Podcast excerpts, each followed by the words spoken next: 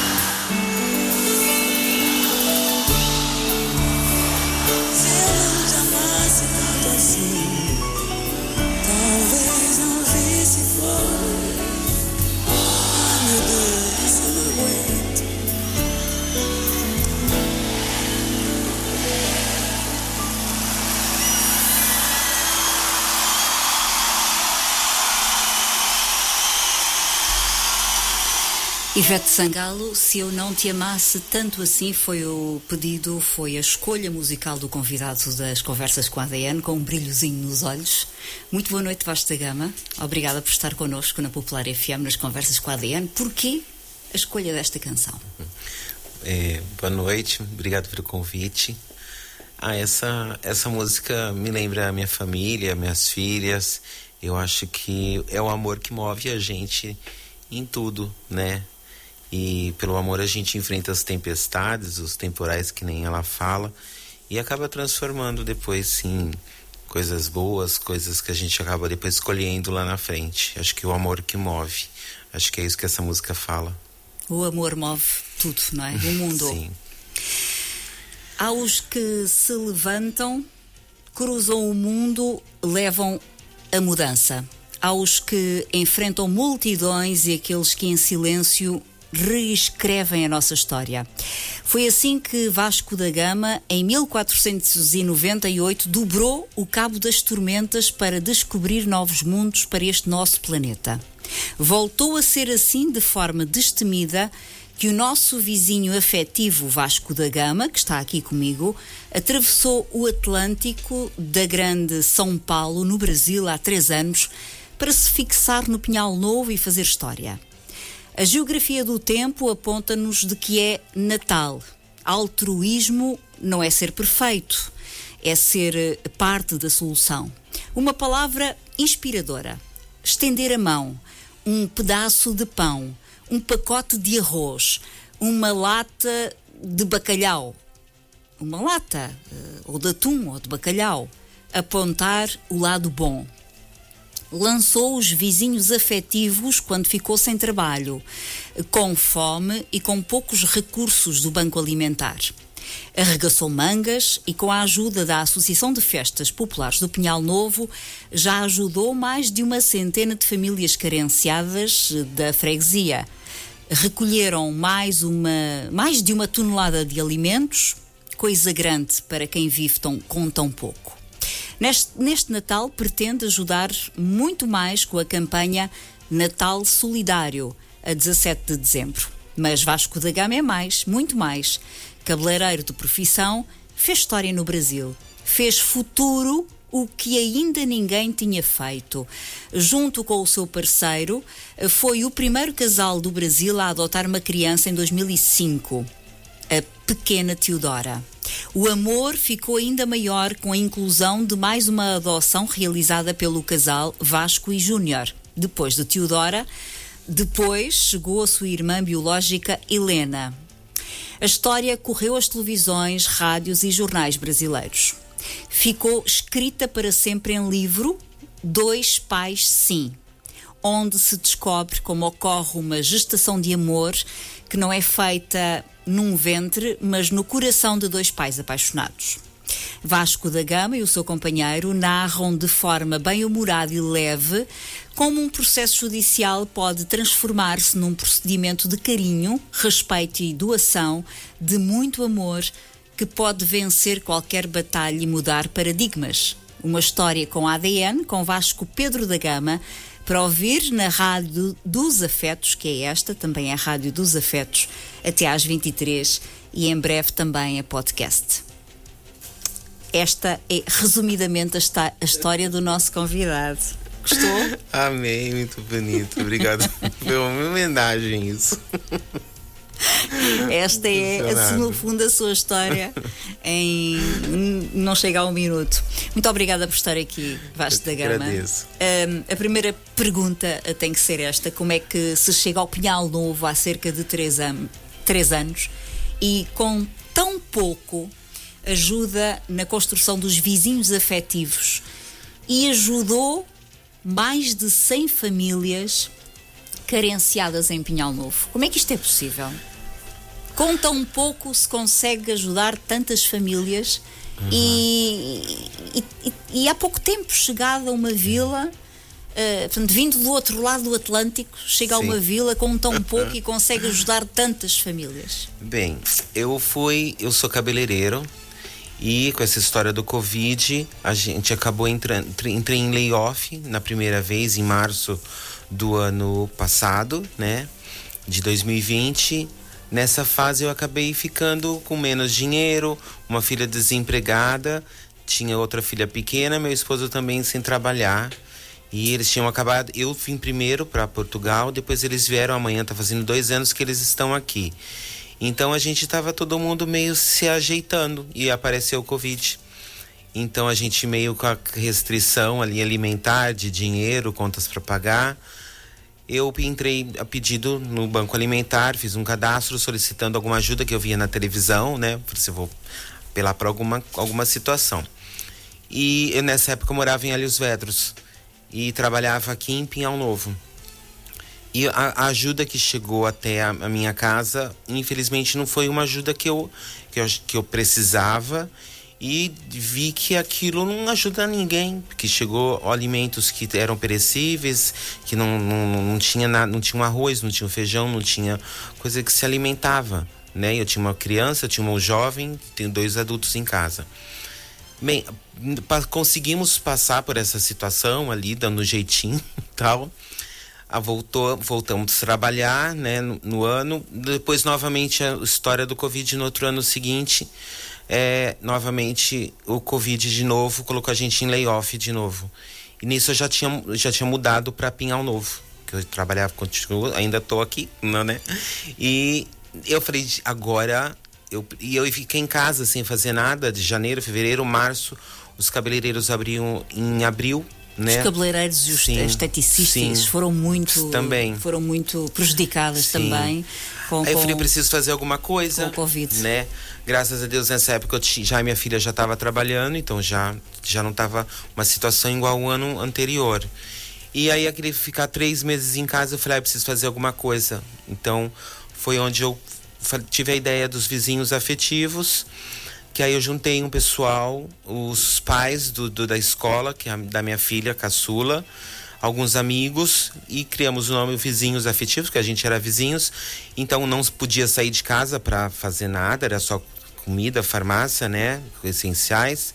E eu falei com o pessoal do, da, das festas populares, acabei conhecendo a Tina e o Highlander lá, conversei com eles, passei essa proposta e a- dali da- das festas populares ser um local, um ponto de encontro e de recolha do- de- dos alimentos. Então, durante a semana a gente fazia divulgação em Facebook, pedia para as pessoas, cada um pegar com seus vizinhos, com seus amigos, e uma, vamos supor, uma pessoa conversava com 10, arrecadava alimento de 10 pessoas, e uma só levava no sábado que a gente ficava ali arrecadando os alimentos das duas às quatro horas da tarde. Então, assim, só ia uma pessoa levar um, não tinha um, um fluxo grande de pessoas circulando. Então, aí nisso a gente conseguiu arrecadar, num período de, de dois meses dessa ação, que passou a Páscoa, a gente conseguiu arrecadar uma tonelada de alimentos que a gente repassou para Conceição, que faz um lindo trabalho com o núcleo alimento sociocaritativo alimentar de Pinhal Novo, que dá, pertence à paróquia, Muito bem. onde atende mais de 115 pessoas, famílias, mais ou menos. Ah, portanto, é cerca de um ano, não é? Já conseguiram mais de uma tonelada de alimentos. As pessoas gostam de ajudar? Sim, gostam. A gente encontra, graças a Deus, a gente encontrou bastante pessoas que abraçaram a nossa causa. A gente, nisso, alguns amigos que a gente foi fazendo contato, vai fazendo a divulgação. Agora tem essa campanha agora de Natal, que é da Associação de Festas. E nós vamos associar-nos também a Popular FM. Sim, e aí a gente abraçou também a ideia deles, essa proposta, que já é o segundo ano que eles fazem, né? E para repetir o sucesso do ano passado, os vizinhos estão de parceiro junto com eles também, para a gente estar novamente numa campanha. A gente já está fazendo a arrecadação todos os dias lá na Associação de Festa. O pessoal pode levar os alimentos lá, aos sábados, aos domingos também. O Salão de Cabeleireiro, ah, eu trabalho na Clínica Bárbara, também é um ponto de recolha que a Pode, gente. pode fazer, pu- podes fazer publicidade, Pode? porque nós não. Pode, Então, pode. é a Clínica Bárbara, Ela depois- ali perto das depois piscinas. lá um. Pode fazer. A gente também tá, rec- quando as clientes vão, a gente também fala, ah, traz um quilo de alimento, traz alguma coisa. Então a gente também está arrecadando para a gente estar depois levando lá para as festas populares que a gente arrecadou.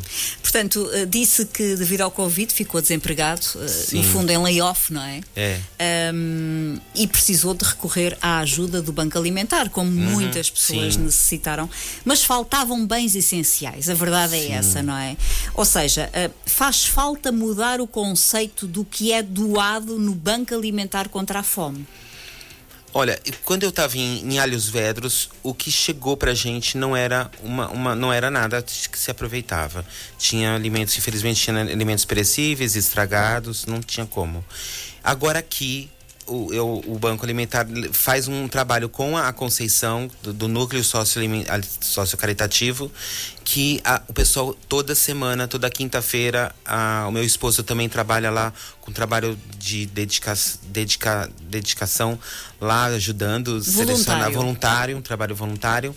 E é entregue para todas as famílias, assim, muita coisa. É Mas muito aqui já diferente. mudou o conceito, sim, então. aqui em Exatamente. Pinhal Novo já é um outro, é outro conceito.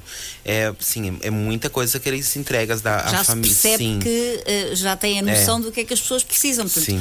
eh, porque entregar às pessoas alimentos que, no que não fundo, dá não... sim e quem tem fome tem pressa tem necessidade Te- tem o perfil das famílias também né se você tem pessoas adultas é um tipo de alimento se você tem crianças você precisa outros tipos de alimento a Conceição faz esse trabalho essa separação desses alimentos essa inclusão dessas famílias ali é, é um trabalho muito bonito que ela faz também precisa trazer ela aqui para vir estar contando a história Exatamente, claro que sim. Conceição está convidada.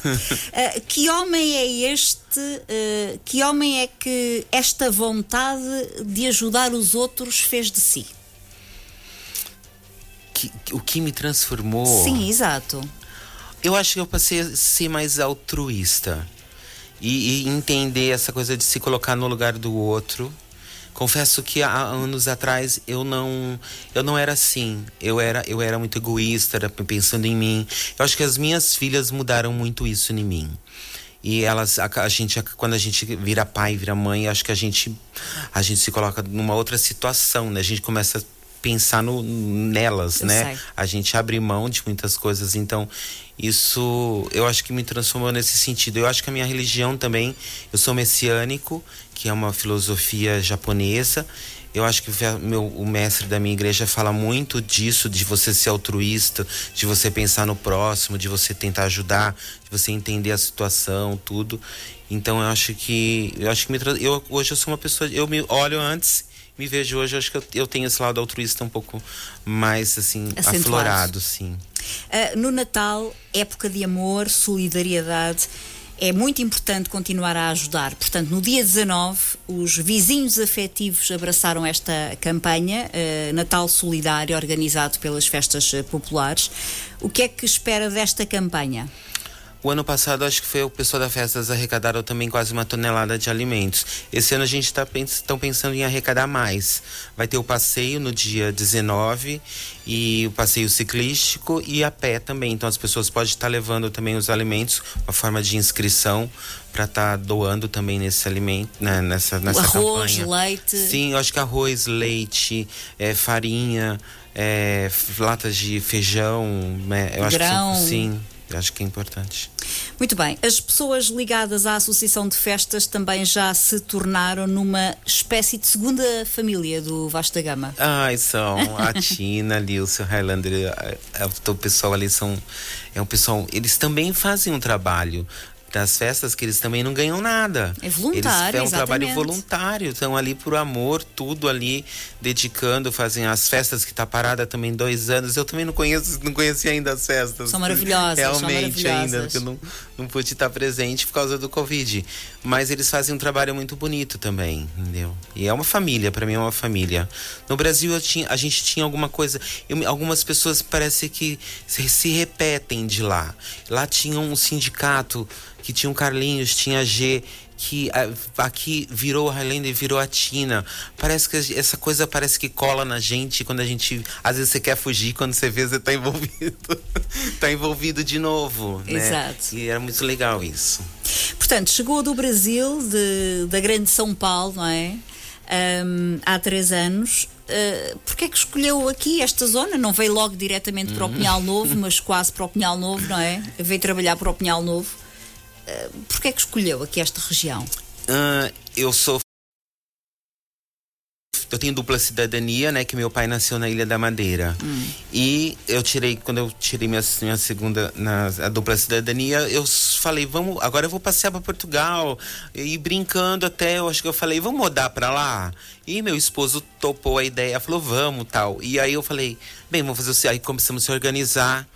Aí eu falei, vou fazer o seguinte, eu vou pra lá, fico um, algum, um mês ou dois, alguma coisa, vejo como é que é, como é que funciona, se tem emprego, se não tem, e eu, depois eu ligo e vocês vão, eu, a gente volta pra buscar tal.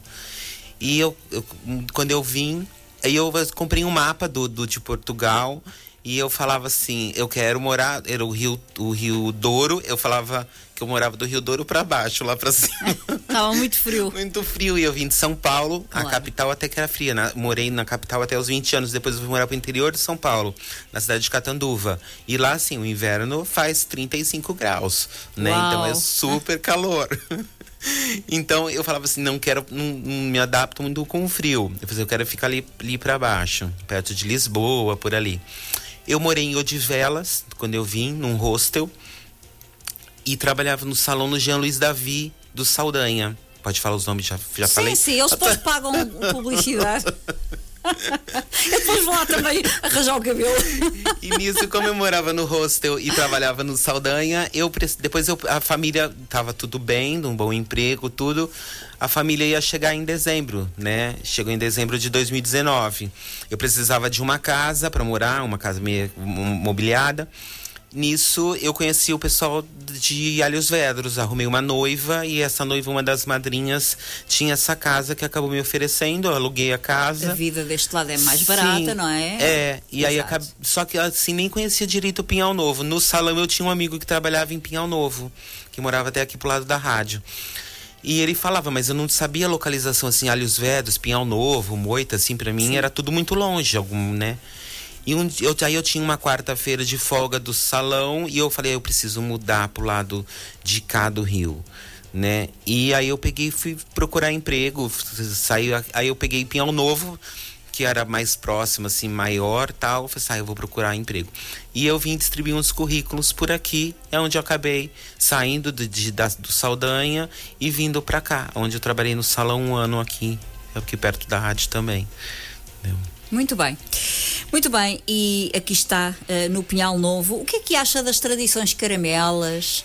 Ah, já, pois não, Sim. não esteve na- na- nas festas, As festas, mas, mas conhece, já ouviu falar Sim, na- já. das tradições Sim. aqui, da cultura da nossa região. Eu, eu ach- achei muito interessante. Eu acho que é uma coisa que fala da humildade, né? Tudo. A sopa, eu tinha uma. Eu, a sopa caramela, será que vai caramelo? É a sopa doce? É açucarada? Me vinha, me, vinha essas, eh, me vinha isso na cabeça, eu não sabia por quê. Aí eu fui, fui pesquisando, fui vendo coisas, e até quando eu comi a sopa. E aí eu vi que essa sopa era a sopa que a gente faz mesmo no Brasil, que coloca carne, que coloca frango, que coloca linguiça, macarrão, batatas, coisas. Fica uma sopa muito com a nossa cara, Sim. né? E é os que a gente ad- adora, né? E eu adorei também. Assim, uma sopa que enche. que sustenta, né? Exato. E aí eu falei, ah, essa sopa eu adoro. Eu pensava que era uma, uma- caramelo me vinha uma coisa de caramelado, Sim. né? E tem uma, uma ligação também o lance do caramelo, aquela coisa de doce, Sim. do pessoal mais doce, Pois, mas que não tem coisas, nada a ver, não que é? não tem nada a ver, que é uma, mas vem da simplicidade, né? É isso. Sim, porque tem a ver de, de gente simples, de Sim. gente de trabalho, de gente Sim. que veio Uhum, trabalhar para as linhas eh, férreas, aham. eram gente humilde, não é? Gente, gente da terra, gente de trabalho. Sim, no fundo é gente é. humilde, exatamente. Muito bem, então hum, nós a meio da conversa fazemos aqui uma coisa que se chama o teu ADN. E então nós queremos respostas muito curtas E rápido. e rápidas. E começamos com. ah, antes disso, deixe-me só dizer aqui às pessoas que estamos ah, ah, no- no- na Popular FM, em 90.9 na rádio, quem está a ouvir pela rádio, e pela internet em todo o mundo. Temos várias pessoas do Brasil que nos escutam. Eu tenho vários amigos e ouvintes que me escutam há muitos anos do Brasil. em popularfm.com, portanto, transmitimos para todo o mundo. Um beijinho para si, que está do outro lado do mundo, não sei onde. Bom dia, boa tarde ou boa noite. Ahm, às vezes faz-me confusão como é que vocês têm um país maravilhoso, não é? Um clima fantástico, um país maravilhoso e querem vir para Portugal. Então, porque- Terão as vossas razões, não é? Eu adorava ir passar agora uns dias ao Brasil. Ui. Tá verãozão. Ai, varãozão. Um beijinho para todos. Estamos aqui com o convidado de hoje, Vasco da Gama. Não foi, eh, não é aquele Vasco da Gama de 1948, de 1498, não é? É o Vasco da Gama, é o outro Vasco da Gama. Eh, Estamos aqui com ele e agora vamos hum, aqui fazer o teu ADN. E começo eh, com uma visão para o futuro. A estabilidade aqui em, em Portugal. Como é que imagina a sua velhice? Ah, sentado na cadeira, na calçada descascando mexerica com meu esposo. Ah, mexerica, o que, que é isso? é né, aquela, uma laranja, aquela laranja que a gente tira a casca. Ah, laranja. Da mexerica. Se não fosse cabeleireiro, o que é que seria? Ai, acho que eu seria artista de, de ter Arte. alguma coisa Arte, assim. não é? é. Arte, ok. A comida preferida? Gosto de macarrão. Não seria o Vasco da Gama se não tivesse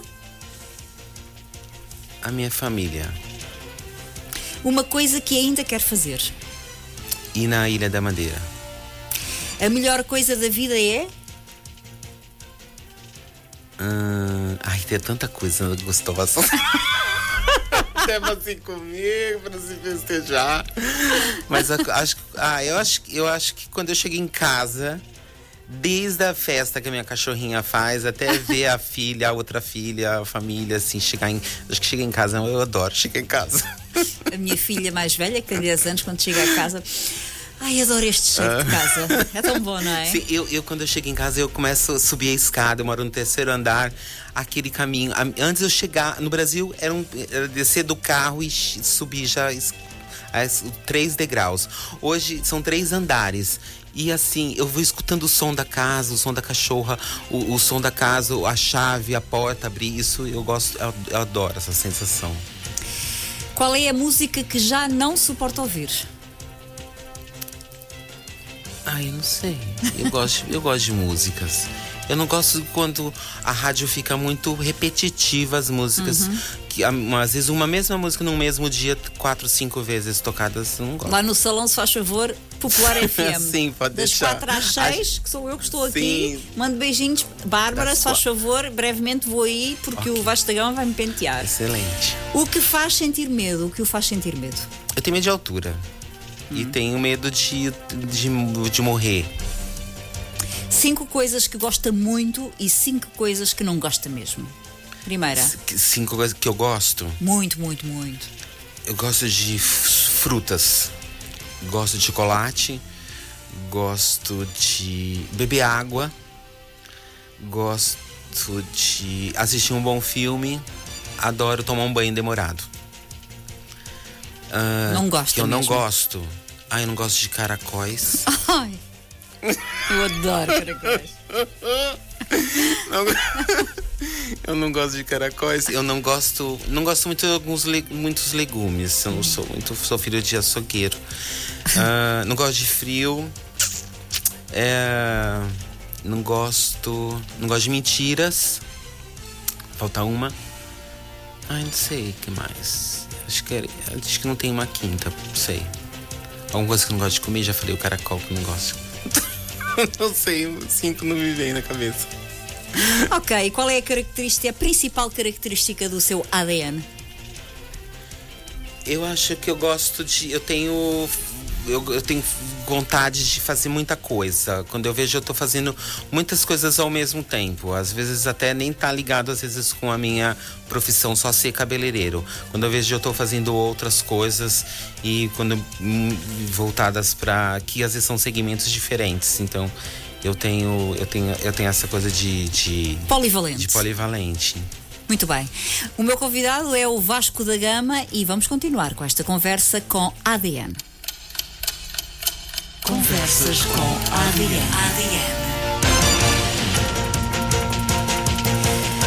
O Vasco da Gama saiu do Brasil por causa dos resultados das eleições, é isso? Ahm, quando Bolsonaro chegou ao Palácio do Planalto, ahm, hoje como é que olha para a realidade brasileira? Eu acho que quando o Bolsonaro ganhou as eleições, a gente teve uma certa uma população brasileira que acabou aflorando. E infelizmente foi um, um esse aflorar foi de pessoas homofóbicas, xenófobas, eh, maldosas, preconceituosas e que, que, que trouxeram essa essa, essa, essa maldade. É, muito aflorada nelas. Então, hoje se ofende com muita facilidade, se mata com muita facilidade. As pessoas dizem muitas coisas ofensivas. É, eu acho que devido à postura que a gente tem um presidente lá no Brasil. Uh, o futuro e a incerteza políticas que hoje ocorrem um pouco por, por todo o mundo preocupam-no?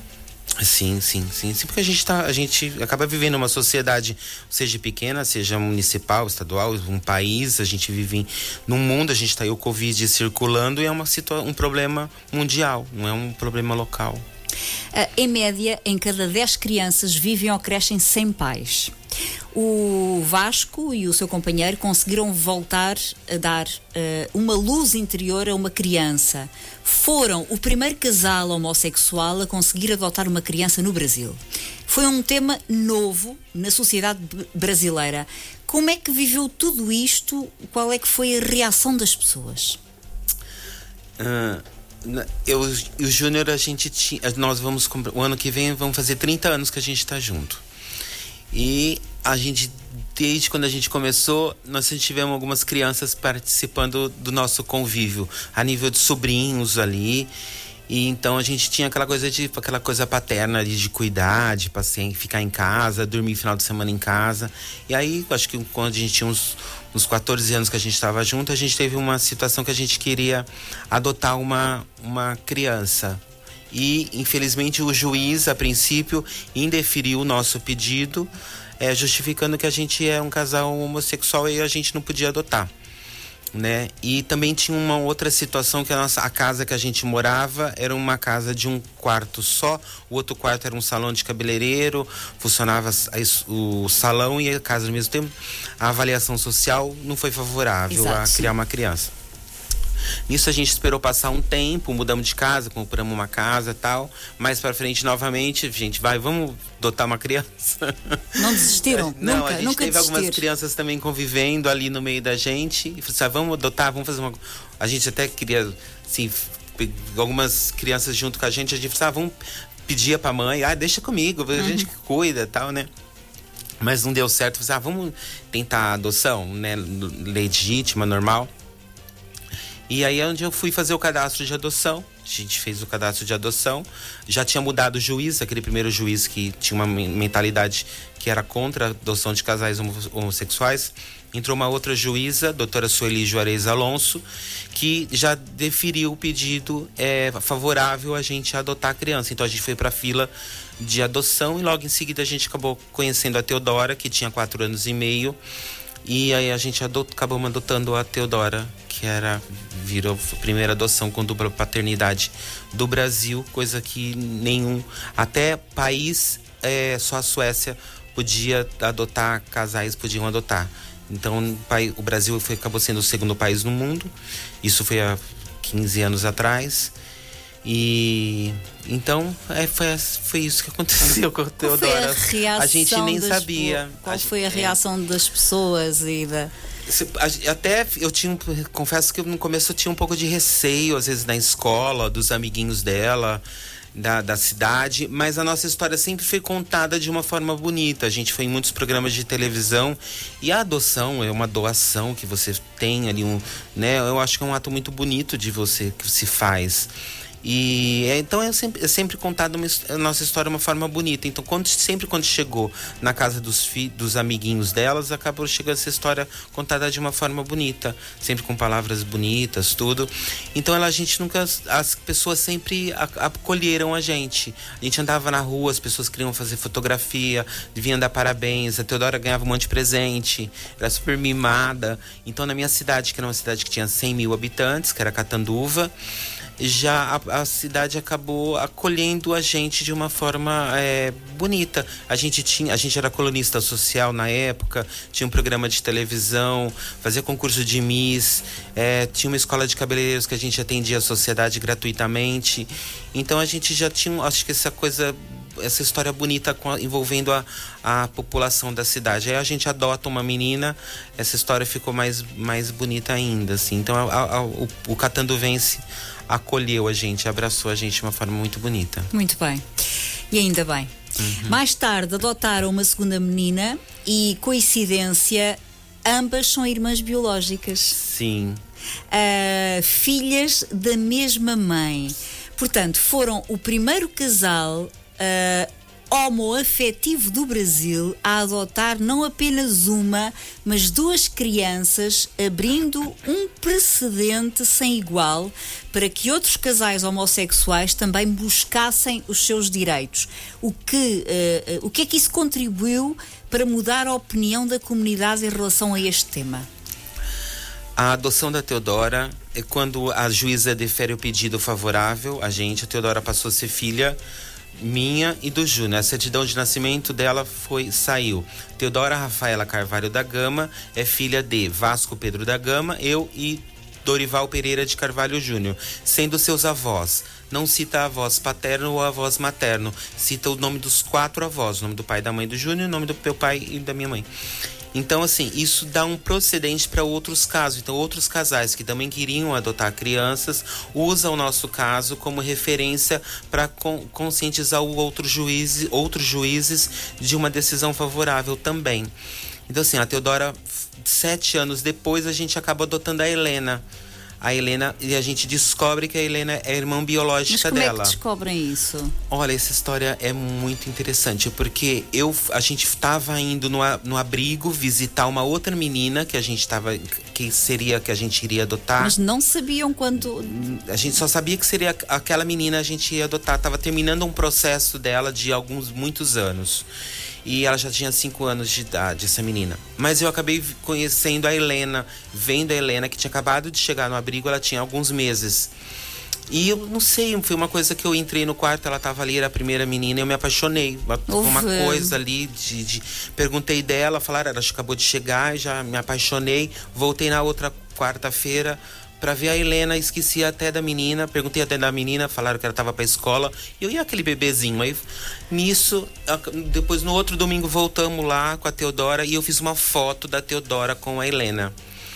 E a, o rosto dela, delas ficaram muito parecido e todo mundo comentava que elas eram muito parecidas, tinham os olhos iguais, apesar de hoje ter uma grande diferença física. A Helena tem cabelo liso e é mais clara e a Teodora mais morena de cabelo encaracolado. Mas aquela foto, a Teodora de cabelo preso, a Helena carequinha bebê, ficou os olhos assim, a fisionomia muito parecida. Mas isso é uma coisa incrível, é, não E é? eu fui no fórum perguntar, né? Saber, olha, eu quero saber daquela criança que você tá para adoção, se não tá. Eles falaram: essa criança tem uma situação, ainda tem que se avaliar toda a situação para ver se ela vai para adoção ou não, a bebê. Depois eu comecei a pesquisar, Catanduva a gente conhecia todo mundo da rua, eu já tinha visto a biológica delas para rua grávida. Né, eu sabia quem era a biológica delas e eu tinha visto ela grávida. Aí eu achei meio que vai, só faltava essa bebê ser filha da outra. E, e aí nisso eu fui no fórum perguntar e o fórum também falou que não podia me falar, mas eu vi a reação da mulher.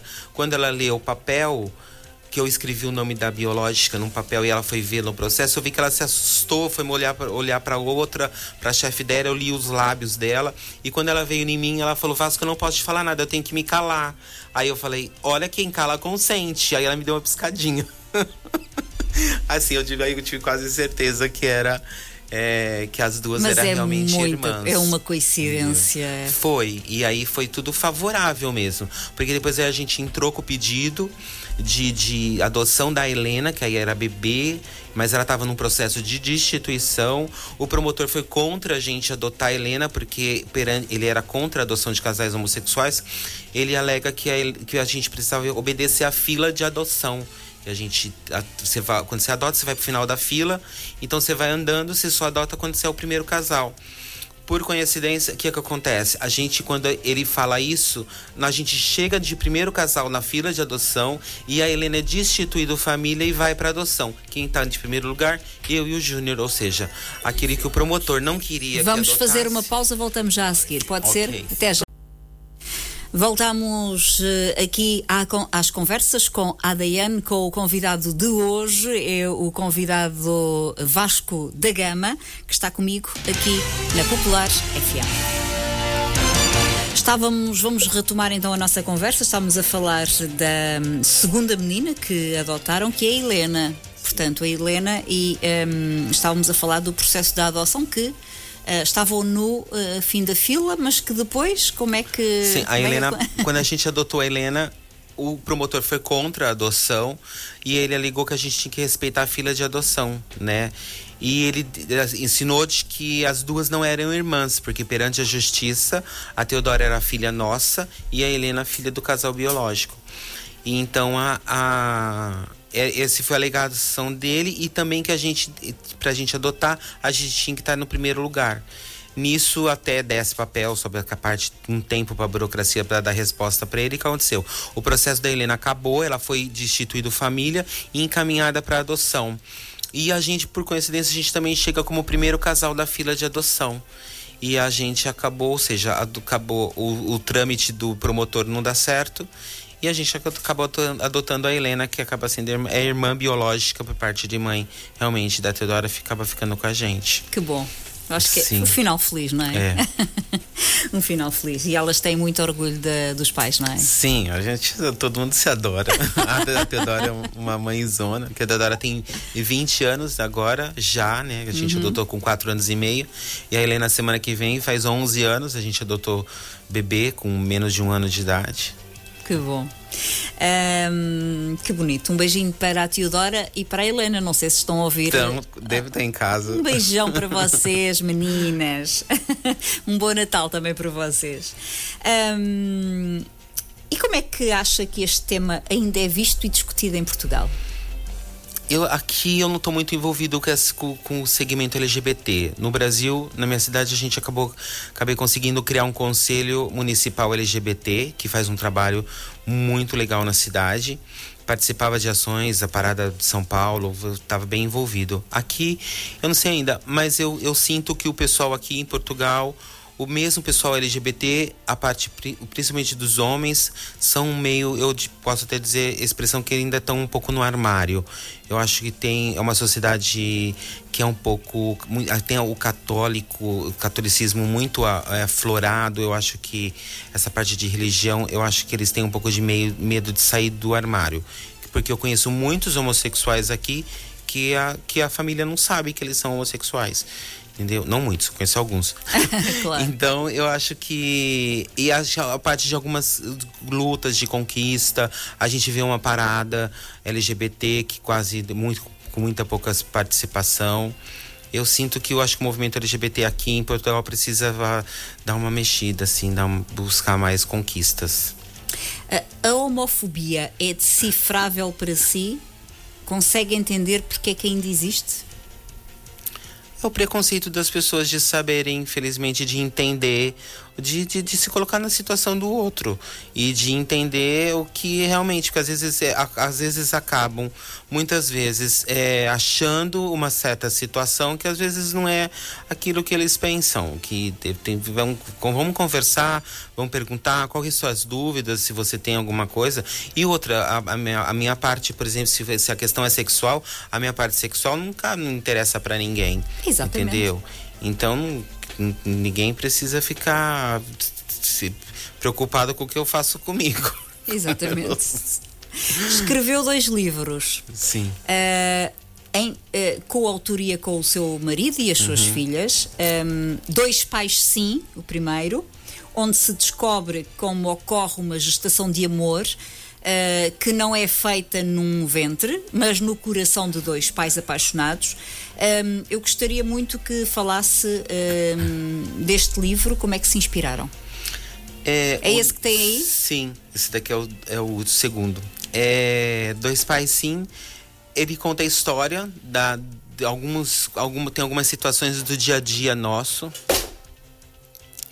que a gente vai contando, tem historinha da Páscoa, historinhas de Natal, é, quando, como, como, como que eu acabei conhecendo o Júnior, é, algumas situações da escola da, da, da Teodora. E depois tem a parte da a parte do da, da, da, da, da juíza, que é um, um, que é um esse é uma, é, que já é uma coisa mais histórica mesmo na questão da, da que serve como referência, que muitos é, advogados, estudiosos, alunos do Brasil acabam querendo fazer essa pesquisa. Então, isso, o livro acaba sendo um material de pesquisa e informação, porque aqui tem o parecer da juíza, o porquê que ela tomou essa decisão Muito de conceder a adoção pra gente. Muito entendeu? bem. Muito interessante esse livro. A adoção nossa foi até. a- o Brasil acabou acontecendo uma situação diferente. Primeiro a gente conseguiu adotar e o casamento no Brasil só foi autorizado depois, dois, três anos depois da nossa adoção e de outras adoções, porque depois da Teodora acabou, o Brasil concede a autorização para o casamento homoafetivo. Mas eh, ainda não, quando vocês adotaram, já era possível adotar no Brasil? Não, Não. ainda no Brasil não, não é Não é. permitido casais adotarem crianças. O que acontece, não existe uma lei ou na lei da adoção diz que casais homossexuais podem adotar. Exato. Não. Tanto que o nosso advogado, o Everaldo Galvão, ele usou tipo essa brecha para conseguir na as lei, adoção. exatamente. Porque diz, a lei da adoção no Brasil diz que qualquer casal, desde que possui uma união ati é, uma, união afeti uma união estável, pode adotar criança. Não fala- Então esse casal ele não é Exatamente. mencionado de que é uma se é uma- que forma que é, se é um casal Exatamente. heterossexual ou homossexual. Isso acabou sendo depois discutido, depois da nossa adoção, acabou isso sendo discutido essa lei no processo de adoção. Tinha lá dizendo que casais homossexuais podiam adotar casais, mas na hora de votar foi tirado e ainda, ou seja, ainda não se é não é permitido em lei casais adotarem, mas isso a adoção é diante de uma avaliação psicológica e social com uma, uma decisão de um promotor e de um juiz. Então, hoje a, a- adoção por casais homossexuais no Brasil é baseado nessa nesse nessa deferimento, avaliação. nessa avaliação. Exatamente. Muito bem. Então vocês foram, eh, no fundo, os pioneiros, não é? Os pioneiros. Muito bem. Ahm, ah, no Brasil, como estava a dizer, foram realmente um caso de sucesso. Estes factos chamaram a atenção de todo o país e do mundo. ahm, e por isso já foram objeto de diversos trabalhos eh, de conclusão de curso e estava aí a dizer nesse Sim, livro exatamente porque é uma mais-valia porque tem aí também o despacho do deferimento da, da juíza, eh, matérias jornalísticas e, eh, e- e gerando ainda a participação da família em muitos programas de TV, rádio, jornais, mas no entanto, mora no Pinhal, não ouvi ninguém sabia disto. Pois Foi opção ou apenas falta de informação? eu, acho- eu, eu- às vezes eu tenho um pouco de receio de contar isso. E dá a impressão que às vezes a gente às vezes quer aparecer, alguma coisa assim, tudo. Então eu acabo falando só pro pessoal, mesmo nossos amigos acabam conhecendo a nossa história. Eu falo. Mas nós vezes eu descobrimos. brinco, descobri. Nós descobrimos! Conversas é. com a ADN descobriu! É, a imprensa, até hoje, a imprensa no Brasil às vezes liga pra gente quando tem alguma situação no Brasil de adoção, de uma relação a coisas homossexuais, às vezes ligam pra gente pra perguntar ou quer saber da história da Teodora, porque a nossa adoção realmente foi uma das, é considerado uma das dez é, conquistas LGBTs no, no- Brasil, entendeu? Muito então a bem. imprensa tá sempre querendo informações, saber as co- como é que tá, como que as meninas, o que aconteceu com elas, que Isto é um caso de sucesso no Brasil e no mundo, mas nós descobrimos. Vai ver agora as televisões atrás de si, mas nós descobrimos. E foi uma honra conhecer esta história com um final feliz. Portanto, hum, a relação entre os dois pais com as duas filhas é maravilhosa, como já percebemos. Hum, é um orgulho, não é? Eh, ter as filhas, os pais têm nas filhas e as filhas, com certeza, nos pais. Hum, o que é que aprendeu com as suas filhas eh, que não foi preciso elas dizerem? Ah, eu acho eu, eu me eu me às vezes eu me policio muito de algumas coisas que eu que eu faço que eu vou fazer ou que eu vou falar e ou meu até mesmo no Facebook antes eu falava o que eu queria então hoje eu me policio muito nessas situações. Eu converso muito com meu esposo das coisas na questão da educação delas. Então a gente, eu acho que isso gente, muda muito a gente, né? É, hoje eu olho para Teodora, eu vejo ela uma, uma mulher, mulher de 20 anos ali trabalhando super responsável com as coisas dela, com o dinheiro dela. Ela ajuda em casa, ela todo mês ela recebe o salário. Acho que o primeiro dinheiro que ela tira, ela me, me dá uma parte dele, né? E assim, às vezes vai no mercado, ela compra mistura para casa. Então, Desculpa. Mas esse é o reflexo da vossa é, educação. É, sim, a gente. A Helena também é uma menina super. É muito espoleta, muito assim. Mas você vê que ela tá. Assim, que ela tá indo num caminho legal também, num Exato. caminho bonito. Ela é super preocupada com as pessoas, com às vezes ela vê alguém pedindo dinheiro, ela quer ajudar, ela quer quer doar, ela casa Mas isso é o resultado da educação dos pais. Sim, eu acho que isso é um reflexo é, da gente. Sem dúvida. Só, eu tenho certeza disso. Então, assim, eu vejo e me falo, pô, então tô fazendo o caminho certo, estamos indo pro caminho certo. Exatamente. Uh, o que é que um. Agora falando um, na, na área profissional aqui do Vasco da Gama, um, também é cabeleireiro e, e eu quero, gostava de saber o que é que um bom cabeleireiro tem de ter.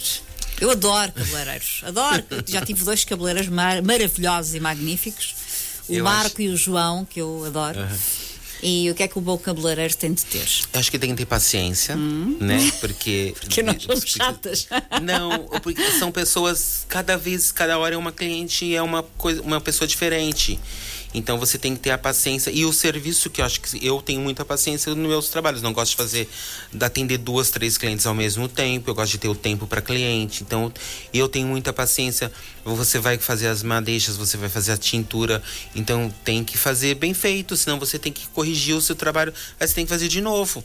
Né? Então eu acho que o cabeleireiro tem que ter muita paciência e tá sempre conhecendo técnicas novas, sempre fazendo cursos, porque uh, sempre tem coisas novas. Eu tenho quase 30 anos de profissão e ainda estou sempre aprendendo. Quando eu mudei para Portugal, eu achei que eu, eu falei, ah, eu não sei nada. E eu tinha uma escola de cabeleireiros no Brasil. Eu falei, ah, eu não sei nada. Há muita Aqui, diferença sim, do Brasil tem muita diferença pra, de lá para cá tem muita diferença, de, até do, do nome da, do, dos trabalhos, dos serviços, como do gosto da, da cliente da, que tem um perfil, da portuguesa.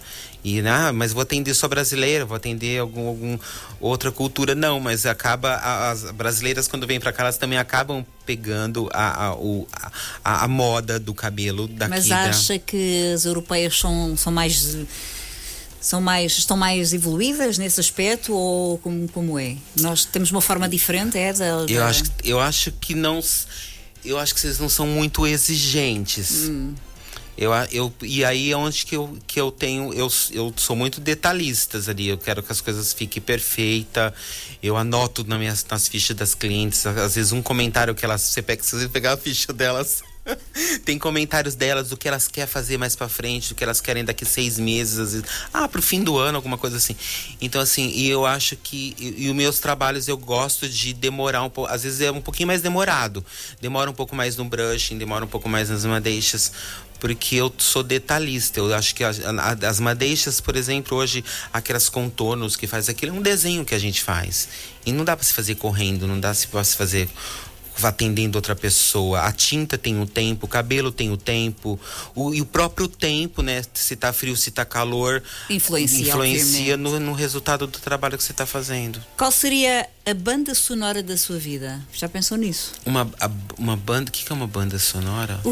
a música da sua vida que identificasse a sua vida. Se ah. a sua ah. vida fosse um filme, qual era a, a banda sonora? Eu, ai, será, eu só vou falar um filme que, que eu acho que me identifico muito, mas não vocês não vão lembrar, mas é da é, Bagdá Café. Hum. É um filme. E tem uma música Canlinguigo da Chevette Steel que eu gosto muito. E esse filme fala muito de, de você conviver com pessoas diferentes. É um filme muito legal de se assistir. Chama Bagdá Café. Assistam. Ok. E tem algum ponto fraco? Alguma coisa que gostasse de melhorar? O que eu queria o que eu queria melhorar em mim? Não sei. Acho que isso é, é, é no dia a dia que a gente vai vai buscando. Eu não sei. Eu, eu acho que eu acho que para melhorar acho que quando a gente vê a gente a gente tem que estar atento naquilo que a gente acha. que a gente tem que ser altruísta, eu acho que a gente tem que ser menos egoísta, tem que pensar mais no próximo, tem que desenvolver a nossa espiritualidade. Eu acho que isso tudo, pensar no que a gente fala, no, nas músicas que a gente ouve, vão estar tá na rádio agora, né? Eu acho que eu falo muito para as minhas meninas. Às vezes eu não deixo escutar alguns tipos de música em casa.